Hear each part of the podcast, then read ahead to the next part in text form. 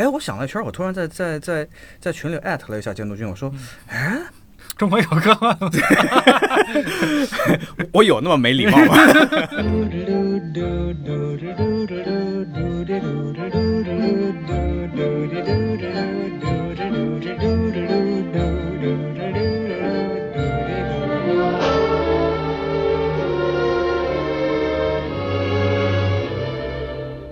欢迎回到全职监督，这是一个不只聊电影的音频节目。今天又是我们这个孤独的双响炮，嗯，我今天罗汉局，嗯，我和西文来为大家带来本期的节目啊。通过标题，大家也知道，本期聊的呢是一个最近算是又重新呃热起来的一个话题吧。相信大家听到这期节目的时候，这个电影也已经上了啊，就是《独行月球》啊。随着这部电影的上映呢，其实又有一个老的话题被重新的翻炒了起来，就是关于国产科幻片的这个讨论。啊嗯，本期节目呢，其实算是就着这样一个片子的上映，据说预售已经达到了一个亿，希望它的这个火热能够激活一下已经受到疫情这个 长期影响的这个摧残，我们的这个整个电影市场吧。嗯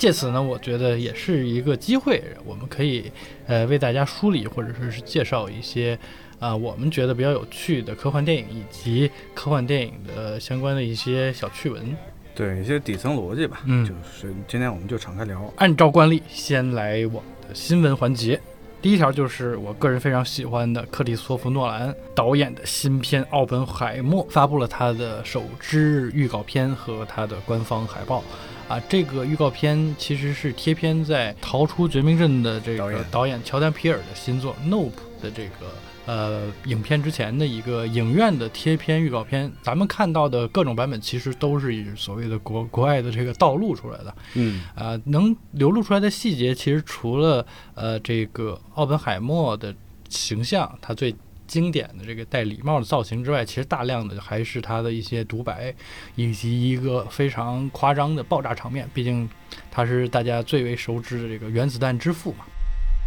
The world is changing, reforming. This is your moment. How could this man he saw so much be so blind?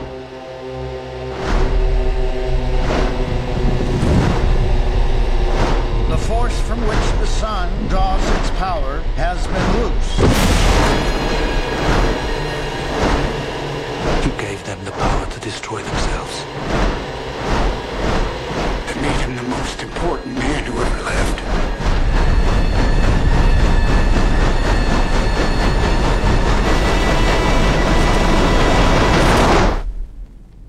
The man who moved the earth.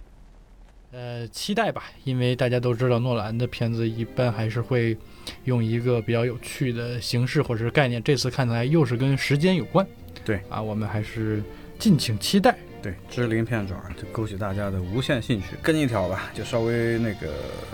轻松一点的，就是汤姆克鲁斯的新片，就《壮志凌云二》《独行侠》，嗯现在不论是口碑也好，还是票房也好，在北美都爆了。嗯然后呢，呃，有个好消息啊，就是八月二十三号就上线流媒体平台，这意味着什么？大家都嗯嗯，你懂你懂的。然后呢，呃呃，咱们阿汤哥呢，因为这部片子它的片酬的那个记录。现在已经高达一亿美元，因为它是，呃，应该是分红制的，就是直接跟票房挂钩的。它也是制片之一嘛对对对对嗯，汤姆克鲁斯也是制片之一，所以说，呃，这个数额可能还在不断的增加当中。嗯，嗯，还是很夸张的。影史第一人，了。阿汤哥这个宝刀未老，嗯而且是很轻易的这个续集就超越了他的这个前作，对，已经完完完全全超乎了大家想象，所以大家也能够理解阿汤哥之前信誓旦旦的说绝对不会参考虑其他的这个形式啊，一定要在影院上映。看来是真的对这个片子的质量极其的有信心。对，八月三号，这也是我特别期待的，今、嗯今年特别期待的一个片子。OK，下一条新闻是我本周比较激动的一个时刻了啊！第七十九届威尼斯电影节公布了它的片单，无论是主竞赛还是它的其他单元展映，可以说今年的这个片单还是非常辉煌啊！一看这个人名，一看这个片名，大家还是为之一振吧。可以说是几年来，我觉得威尼斯最呃阵容最强悍的一届。我简单的给大家讲几个，大家就能够感受得到吧。嗯冈萨雷斯，嗯啊，鲍姆巴赫，这个阿伦诺夫斯基，这个马丁麦克唐纳、贾法帕纳西，都会带着自己的新片，作品，嗯、对，来参加今年的这个威尼斯电影节。而且今年的开幕片是诺亚·鲍姆巴赫的这个《白噪声》，嗯。这个书我还在大学的时候看过，啊，这还是个挺有意思的，有一点点高概念的一个小说，非常有趣。它的主演是大家都非常喜欢的老司机。不过刚才我跟监督君也聊到，就看到这个片单的时候，哎，哇，好豪华！嗯但转念一想，啊，欧洲金球吗？确实，北美的这个走向越来越明确啊。对对对嗯对对对，这个好像也是他这几年来的一个，呃，很明确的倾向，包括之前的这个，呃，《水形物语》，更早的《小丑》，其实明显感觉到他成了一个前哨战似的啊，给给奥斯卡也好，给北美的这个电影市场打先锋的这么一个感觉。他离他之前的这个三大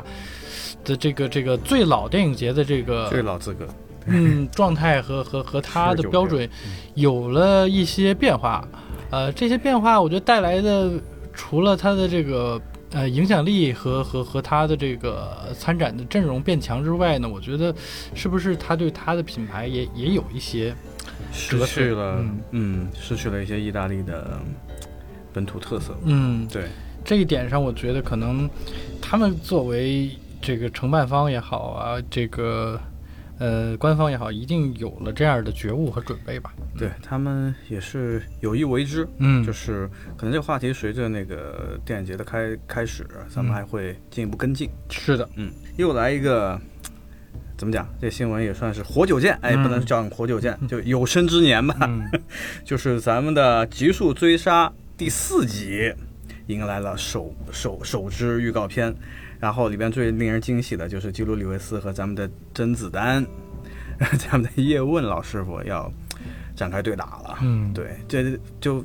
也是爆出几个支鳞片爪的这个镜头吧。对决画面，对决嗯画面，就具体他在里边的角色也好，他啊肯定跟 John Wick 对对决的那肯定是反派了。但是这个嗯反派到时候会不会反反转是一正剧情一邪呢，还是一黑到底呢？对对嗯对对对，到时候我们就拭目以待吧。但嗯别的不说了，就 Neo 跟叶问师傅之间的对决就足够令人期待了吧？没错。而这次这个甄子丹还是一直戴着一个墨镜啊，啊，就不知道他是不是又继又延续了在《侠盗一号》里这个盲侠的这个设定啊，也 尚未可知，但还是很酷的。对，希望这次能够让大家还有一些新的期待。这次嗯看到这个基努里维斯又拾起了双截棍，嗯，看来这个亚洲武术元素这是越来越多了。OK，以上就是本周的新闻，我们进入正题来聊聊科幻吧。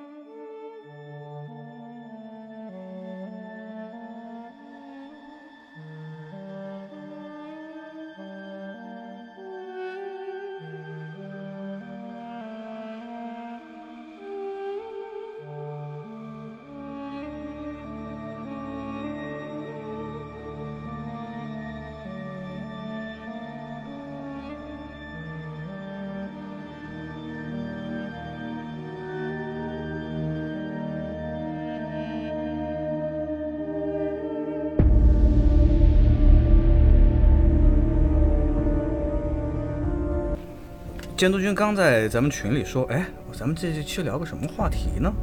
然后突然报报了一个梗，呃，不报了一个题目出来，说，哎，我们这期聊聊中国科幻到底行不行？哎，我想了一圈，我突然在在在在群里艾特了一下监督君，我说，哎，中国有科幻吗？我有那么没礼貌吗？我说，哎，你你这题目一出，我脑子里边第一时间出来哎，就没几个片名啊。嗯然后，呃，监督君突然回，哎，有啊，挺多的吧？就包括莫扎特、上海堡垒、流浪地球、长江七号、机械侠二零四六、二零四六。然后啊心里面怎么想？嗯，行，这也是中国科幻吧？为什么要起这个题目，或者是为什么要聊这个话题呢？就是确实是，呃，随着身边有很多朋友吧，嗯有参与到独行月球的这个项目。其实我听他们这个一些工作人员也都跟我提过很多次了啊，嗯用了多长时间，多少个特效镜头。终于是能够在本周末上映，而且据现在的这个，呃，预售的情况也非常非常的好，嗯看过的点映的朋友也也反馈也非常非常不错，呃，可以说这个片儿成了一个呃 中国电影市场的一个救命稻草啊，它能强心针，对，能否在这个二零二二年的下半年激活我们的这个电影市场？其实它能要承担的责任和和和压力是蛮大的。对，由此呢，其实我就想到了一个事情：上一次我们寄一个电影这么大的希望，呃，同时也是让让大家有这样广泛的讨论，就让我想到了这个《流浪地球》。啊、且不论他的电影的最后的这个质量，以及大家对他是否能扛起中国首部科幻大片这样的一个名号吧，呃，确实是他对于当时的中国电影市场有了非常大的这个激活的作用，它的票票房成绩也好呀，讨论热度也好，就是有目共睹的。对，因为《流浪地球》这个项目吧，它用四个字来形容是一点儿都不为过的，横空出世吧。嗯就包括它最开始的制作阶段和最后呃到春节档，然后最后突然的票房和口碑双爆炸，嗯这其实某种程度上都有点出人意料的因素在。嗯，然后呢，呃，但是这种偶然里边也隐藏着必然吧，就是包括就是咱们科幻界的刘慈欣，就大刘的出现，嗯还有以以此为根基的一个科幻的重新的复苏吧。嗯呃，包括近几年，就比比如说今年，其实在这之前还有一部科幻电影，呃，科幻儿童片儿吧，就是咱们的那个外太空的莫扎特，现在也在正在热映当中。但是呢，呃，怎么讲，就是口口碑和票房方面都稍微有那么有点儿欠奉。对，有点儿不尽如人意。然后呢，因为影片还在热映当中，所以说嗯咱们的讨论就点到为止。嗯，然后可能在今后的一些节目当中，可能咱们可以来重新复盘一下。对，完整的。对对对对对。然后呢，呃，呃回过头就是讲那个二零一九年的《流浪地球》，然后因为这个电影，嗯，火了之后呢，势必会影响的就是一个所谓的科幻潮。嗯呃，咱们一般的制作周期或者或者开发的周期就是两到三年，所以说一般来说的话，就《流浪地球》所带起来的这个科幻风潮，就是在今年或者明年，可能有一批这样的电影会上来。嗯，对，所以说今天咱咱们一下子看到两部，一个是呃呃莫扎特莫扎特，一部是咱们的那个独行月球。独行月球。嗯，对，对，据说他们这个项目也是确实准备了很久嘛。嗯，呃，所以由由这个片子，毕竟咱们俩都没有看过《独行月球》，所以呢，我觉得这个片儿肯定是要单独录一期节目的。嗯，啊，就是如果很关心我们对这个片子评价的呢，咱们可以哎下期共同讨论一下。呃，由此其实我想到的更多的是，呃，和你一样的反应，就是中国电影科幻呃中国科幻片到底呃是不是一个嗯、存在的类型？其实一直都是萦绕在我们从业者或者是呃电影爱好者的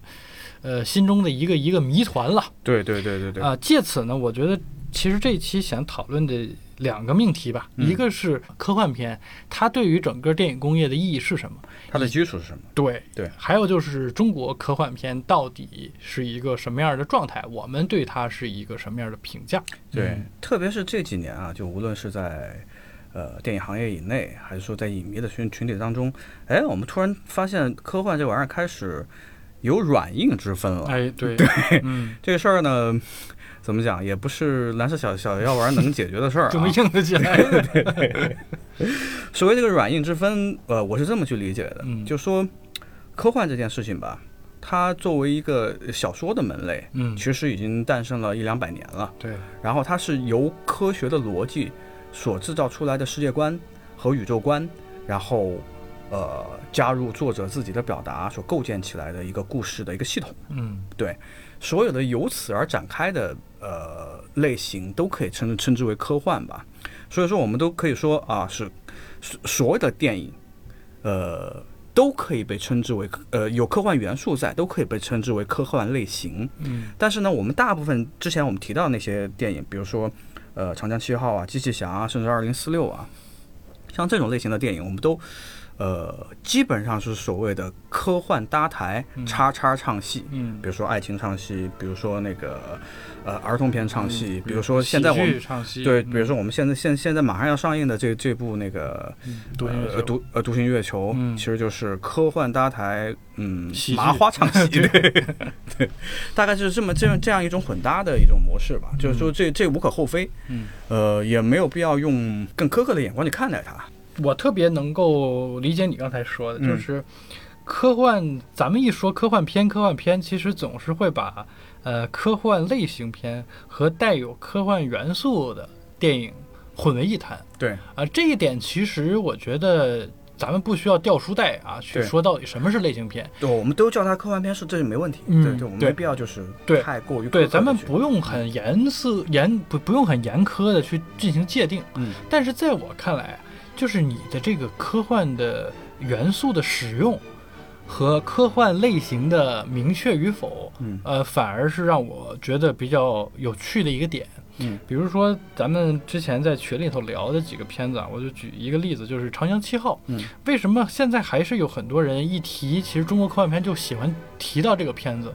就是大家其实内心都明白，它是一个很明确的，有一点子贡像的，嗯，呃带有一点科幻甚至是奇幻元素的这么一个亲情电影。亲情啊儿童电影。对它的内核其实是周星驰一以贯之喜欢描述的九龙城寨也好呀，对啊，香港的这种底层人物也好呀，他在中年之后，呃，生活的重担啊，女儿的这个要求，以及他对自己身份的认同之间，他其实命题都是原来的命题，只不过他引入了一个所谓的外星人小七仔的这么一个形象。对，大家为什么一提到科幻片还是喜欢提到这个电影？我觉得很重要一点就是，他真真切切的把他所引入的这个外星生物，他的这个科幻设定啊，融入到了他自己的这套语境，对，融入了他的语境里，无论是面对老师时候的反应，小朋友们之间的反应，他和七仔之间的这些反应，其实都是很对位的。有多年这种特效镜头的使用经验的周星驰，其实在这个片子里头也也用的比较克制。大家知道，其实在这个食神啊、少林少林足球。球啊，功夫啊功，夫啊里头，他其实是特别喜欢用特效镜头的人，而在《长江七号》里，其实他是尽量的克制，试图完美融合在他们这个日常的这种生活空间当中。对，因为像这像这么做，他其实并不是第一个，嗯因为前前面还有一个非常非常牛逼的 E ET，同名的导演也是叫史蒂芬的一个导演，对对，也是一个叫史蒂芬的导演。然后呢，其实我想说，呃，科幻这件事情对于电影来说，其实你要往深了说，它是可以讲得非常深的，嗯因为从电影诞生之初。科幻就跟它之间产生了密不可分的联系，因为科幻这种东西啊，就是它里边所涉及到的元素，它里边所涉及到的奇观，天然是很电影的。对。所以说我们在电影诞生之初，两个大拿，一个卢米埃，一个梅里爱，他们就分别诠释了电影的两种可能性，一种就是纪实的社会性质的，还有一种就是我们的幻想。所以说我们在梅梅里爱的那部也是跟月球有关的经典的《月球旅行记》，就是电影诞生之初，嗯，可以说是为电影奠定了以后发展方向的一部电影之一。它其实就是一部科幻电影，所以说可想而知，就是科幻之于电影，它意味着什么，这就不言自明了。嗯，没错，对，所以说呢，就呃，我们在群里，我跟监督君还聊到呃，想想到另外一个话题。其实从这个这个属性上来说的话，科幻电影其实某种程度上是一个电影工业化的标志性的议题。嗯所以说我们在看很多电影的时候，比如说所谓的硬科幻电影、大场面的电影，基本上都是被美国电影所垄断的，对，好莱坞电影对，被被好莱坞电影所垄断的。嗯这中间呢，我们就之前还聊到一个九十年代的一个趣事，就是大概是呃九十年代初的时候，那个时候的香香港电影已经非常就是诞生了一批横空出世的天才啊，嗯就是以徐徐克为首的陈晓东啊，还有呃吴宇森啊这样一批天才，已经把香港的电影拔到了世界电影一个非常高的一个一个高度了，甚至有一些逆袭和反向输出的这样一个苗头在了。但是当年呢，出现了一部现在其实我们还在电影院里面能看到续集的电影，就是《侏罗纪公园》。嗯，这部电影可能是在电影史上第一次真正意义上用到了呃 CG 技术的一个电影。嗯，就是大规模使用，对，嗯大规模使用，就说其实其实新的技术啊，它它诞生并不是在那个时代，其实在很很长时间，它其实一直都是存在的。但是呃，但凡一个技术要要要要下沉，要形成那个生产力，它势必上跟成本、跟它的效率有关。然后在这部电影里边呢，它其实呃很好的衔接了前特效时代和后特效时代。前特效时代是什么呢？前特效时代就是所谓的模型时代，包括我们的呃前期的那个《星球大战》也好，还有各种各样的科科幻电影也好，基本上都是以这个技术为基础的，以模型以模型为基础。特摄特摄都是这个为基础的，嗯对，那个时候其实，呃，咱们的徐老怪在《蜀山》里边也好，在在那个《倩女幽魂》也里边也好，都是非常非常牛逼的用到了这这样的技术。包括他的处女作对，《蝶变》，其实对对那就是一个你你放在日本，那就是一个特摄的一个电影。对对对对对对，像这这样类型的技术其实是天然的，呃，跟科幻有关系的。对，它是能够诠释出科幻的内核里边的那种奇观性。嗯呃，这呃，回话说回那个《侏罗纪公园》啊，然后呃，这个特效里边有两个经典的名场面，就是所谓的呃，在科学家在那个呃越野车里边，车里。对，呃，女科学家就被掰着头转过来，看见那那只梁龙，嗯。哇，这镜头升起的时候，正在树梢上树梢上面啄食树梢的嫩嫩叶的那个镜头，哇，就是女科学家的表情，就是我们当时在电影院里面的表情。嗯，和他的嘴张的一样大。嗯。对，那个这个镜头其实对当时的世界电影来说，特别是商业电影来说，就是碾压性的。嗯就是我们其实我们回过头再再去看这件事情的时候，发现这不是拼一代天才或者拼一代电影人的努力能够做到的东西，它甚至是一个拼国力的嗯，工业积淀。工业积淀的一个、嗯一个基础了。当时的 IBM 和或者电脑技术的这样一个一个下沉，然后它的量产化和它的那个效率化，嗯然后它成本的成本也也也控制下来了。嗯，所以说这件事情就变得这事儿啊，只有美国人能做，对，只有好莱坞能做。嗯然后我们看到未来的三十年，直到现在，所谓的科幻电影都是被好莱坞所定义的。嗯，是的。我我再补一个小插曲，就是嗯大家都知道这个《二零零一太空漫游》，嗯，库布里克在拍这个片儿的时候，其实还没有真正的航天飞机这个概念嘛，对，也没有空间站这个概念。嗯他就是亲自去了一趟 NASA 美国宇航局，让他看了一下当时他们的一些原型设计，嗯然后呢，他就让模型师跟他的这个美术做出了这个《二零一太空漫游》里头的这个空间站呀和宇宙飞船。当然，它是经过了一些艺术加工的。嗯，后来果不其然，就是它的这些设计渐渐吧，嗯可以说在后面的几十年当中被大家发现啊，那基本上就是。呃，奠定了后面的这个所谓的这些空间站以及宇宙飞船的一些原原型和和和，确实是有有有基础的。你就可想而知，只有在美国，你作为一个艺术家，你才有可能接触到这样的，啊、怎么说呢？前沿科技以及它确实有可能性。这个作为，呃，你一个纯粹靠想象的这个这个这个工作方式来说是不不可能的，是完全不能做的。对对对对对，所以说电影本身它给观众输出的那种震撼，跟科幻本身又是无缝衔接的。嗯就是像我最开始说的，就是电影诞生之初，它其实其实就在为电科幻电影服务了，嗯就在为科幻电影里边所所制造出来的奇观服务了。这这玩意儿本身就很电影，是的，对，再加上就是这这些种种，然后我们看到的不仅仅是说中国电影里边的真正的硬科幻电影显见，在世界电影的范畴里边也是如此。嗯，基本上这个东西都是被好莱坞的电影工业所定义了。把持着的，对对对，好不容易二零一九年我们有了这么一部特别划时代的《流浪地球》，嗯然后呢，怎么讲呢？嗯，但是呢，不得不说，像这样的电影在我们的市场里边也只是昙花一现，它有很多很多的偶然性。嗯，对，我们还没有形成这样一个工业的链条，我们还没有许多的电影人能够为咱们的工业基础去全部后继。嗯，对，唉，怎么讲呢？这是一个稍微有点沉重，但是也挺让人唏嘘的话题吧。嗯 对我们点到为止。嗯我我我记得在很早，就是《流浪地球》上映之初，引起了很多讨论啊。我嗯跟朋友还聊起过这个片子，就是我提到一点，就是，呃，当时我的观点就是，其实中国电影还没有一个完全做好准备。进行一个大规模的呃工业化、大规模批量生产科幻片的基础，就是在于科幻片还是需要有科幻片的观众。而当时，呃，《流浪地球》的，我觉得某种意义上票房的成功，其实是一种振奋嗯民族情绪和和和和这种从众心理啊。说的稍微直白一点，嗯嗯，嗯，它本身是否承载着这个类型片的崛起呢？我觉得从目目前这个呃两年多三年的这个时间流变来看呢，其实是确实大家没有做好迎接它这一类型的整个蓬勃的这么一个基础，因为科幻科幻嘛，它的基础其实是是科学，对，啊、是真正的呃，大家对于日常也好，对于身边也好的这个科学现象以及原理的这种这种呃求知心态，这一点其实我觉得在于我们的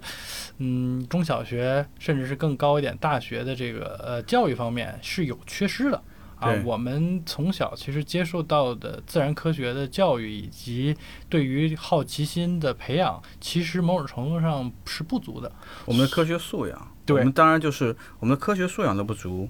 就更不要说是基于科学素养的幻想。对，对是的，对，啊、在这一点上，其实我觉得倒不是说民族性，或者说是有传统问题，因为嗯我我觉得在这一点中国人应该很自信。我们很早其实掌握着先进生产力啊，咱们一张嘴就知道四大发明。啊，《梦溪笔谈》里头有各种各样的，其实到现在为止都影响着我们生活的，那可是宋朝时候的一个 一个所谓的科学书籍。对，啊，更不用说，我们还真的有所谓的有一点点幻想色彩的科学的这种小读物啊、小知识，比如什么万户飞天呀、之类的。你可以想象，那个就是一个绑着诸多火药的一个轮椅，你可以想象一下，是不是早期的马克一、钢铁侠那种东西啊？那个东西也是几，就是几百年前就已经有的啊。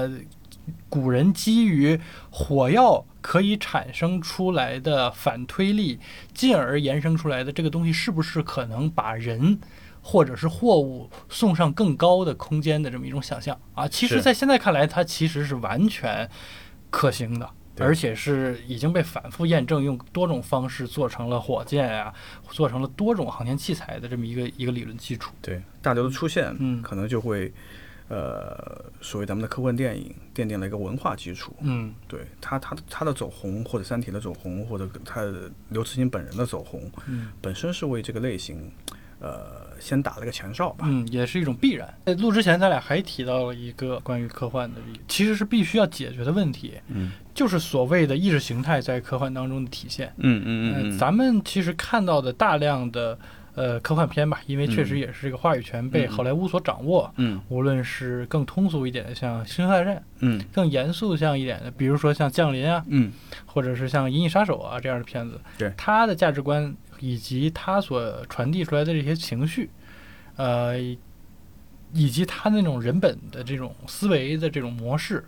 呃，再进而一点说，其实像《星球大战》这样的名词，都是诞生于冷战时期的这样的一个对峙时候的一个一个一个武器概念嘛。对对对，只不过是他把它没有真正做成武器，但是做成了一个一个一个 IP 的这么一个一个概念。对，呃，我是觉得，其实如果中国要要走中国的科幻路线，嗯或者是做中国的属于我们自己的科幻片，其实要解决的一个很严肃的问题，就是我们是不是还要沿袭着美国，或者说沿袭着好莱坞输坞出什么？对这套观念去做？我们要讲的是一个什么样的价值观？我们秉承的到底是不是和他们一样的这样一套一套这个人文系统？所以说呢，透过这个嗯，透过这个问题，我们再反过来看我们的《流浪地球》的时候，嗯，它实际上里边正好也踩准了这个步点儿的。对对对，就是它里边所输出的东西，其实跟大部分的好莱坞的这种硬科幻电影是有所不同的。没错，它讲的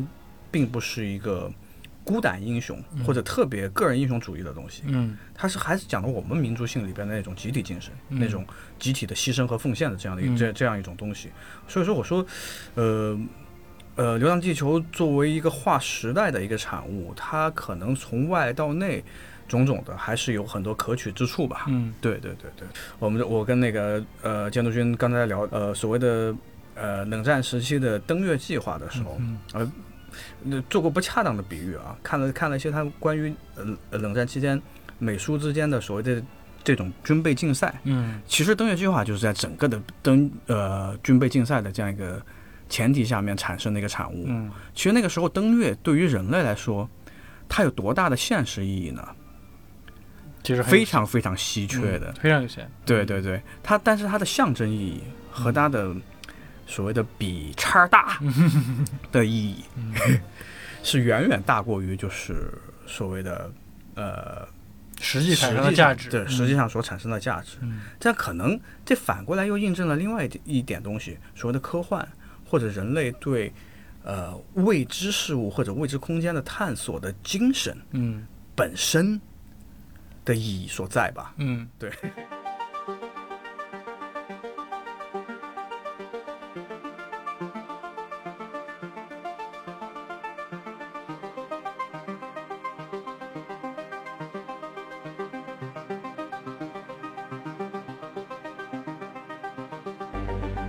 那就直接进入我们的推荐环节，好吧？对对对各自推荐一部有趣的科幻片。我要推荐的这部电影呢，也算是一个冷门佳片了。我们刚刚说到，我们其实，在硬科幻的这个领域里边，国产电影是特别稀缺的。好，我现在就挖出了这么一部邦邦硬的，一九九零年，早在一九九零年拍出来的一部电影，叫《大气层消失》。这部电影在现在在在某瓣的那个评分里边还高达七点八分的高分。当年这部电影也是在一个呃所谓的我们现在的这种资本电影，就是大市场电影嗯诞生之前的前一个时代，嗯